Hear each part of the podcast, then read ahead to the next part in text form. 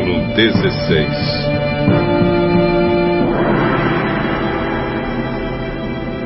Alguns fariseus e alguns saduceus foram falar com Jesus. Eles queriam alguma prova contra ele e por isso pediram que ele fizesse um milagre para mostrar que o seu poder vinha mesmo de Deus. Mas Jesus respondeu: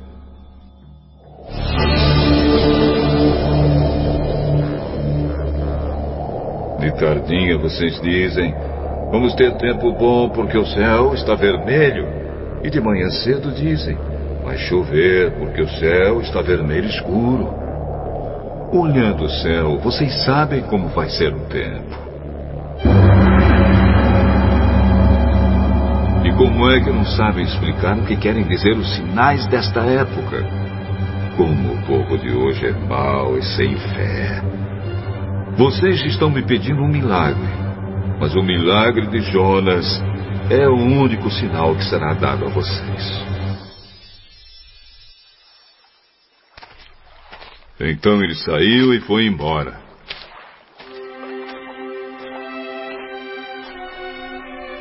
Quando os discípulos atravessaram para o lado leste do lago, esqueceram de levar pão.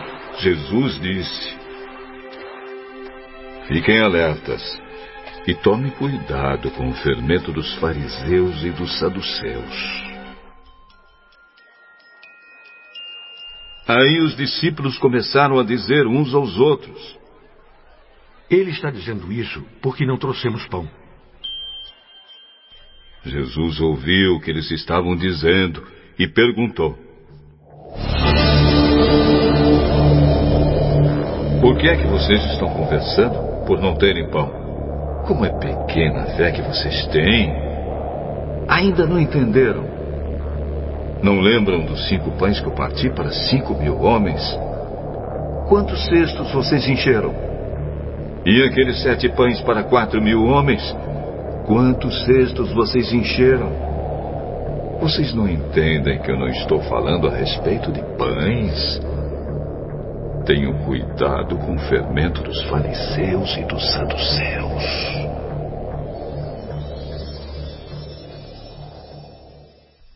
Então os discípulos entenderam que ele não estava dizendo que tivessem cuidado com o fermento usado no pão, mas com os ensinamentos dos fariseus e dos saduceus.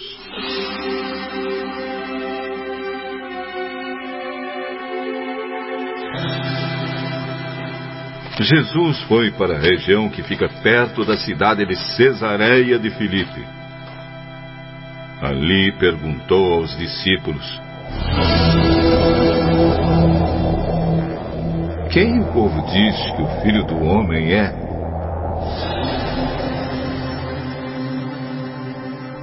Alguns dizem que o senhor é João Batista, outros que é Elias, outros que é Jeremias ou algum outro profeta.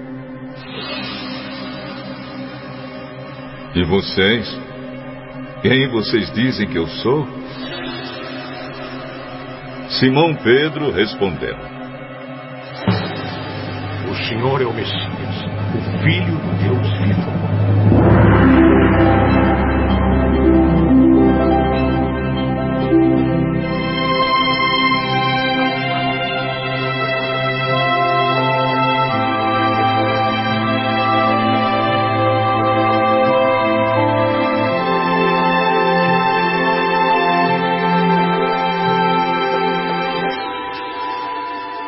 Simão, filho de João, você é feliz porque esta verdade não foi revelada a você por nenhum ser humano, mas veio diretamente do meu Pai que está no céu. Portanto, eu digo a você: Você é Pedro, e sobre esta pedra construirei a minha igreja, e nem a morte poderá vencê-la. Eu darei a você as chaves do reino do céu. O que você proibir na terra será proibido no céu. E o que permitir na terra será permitido no céu.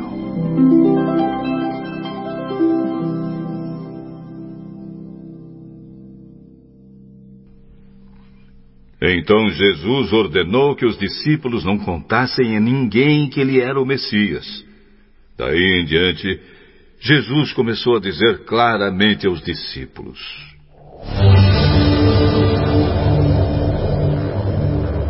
Eu preciso ir para Jerusalém. E ali os líderes judeus, os chefes dos sacerdotes e os mestres da lei farão com que eu sofra muito. Eu serei morto. E no terceiro dia serei ressuscitado.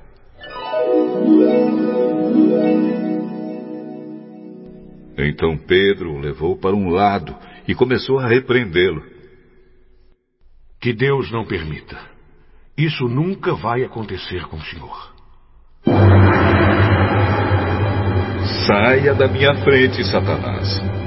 Você é como uma pedra no meu caminho para fazer com que eu tropece. Você está pensando como um ser humano pensa e não como Deus pensa.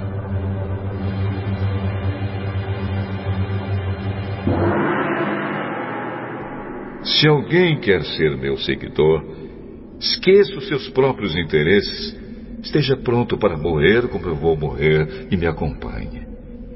Pois quem põe os seus próprios interesses em primeiro lugar nunca terá a vida verdadeira.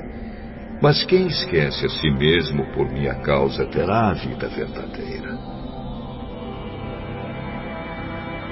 O que adianta alguém ganhar o mundo inteiro mas perder a vida verdadeira. Pois não há nada que poderá pagar para ter de volta essa vida. Pois o Filho do Homem virá na glória do seu Pai com seus anjos, e então recompensará cada um de acordo com o que fez. Eu afirmo a vocês que isto é verdade. Estão aqui algumas pessoas que não morrerão antes de verem o Filho do Homem vir.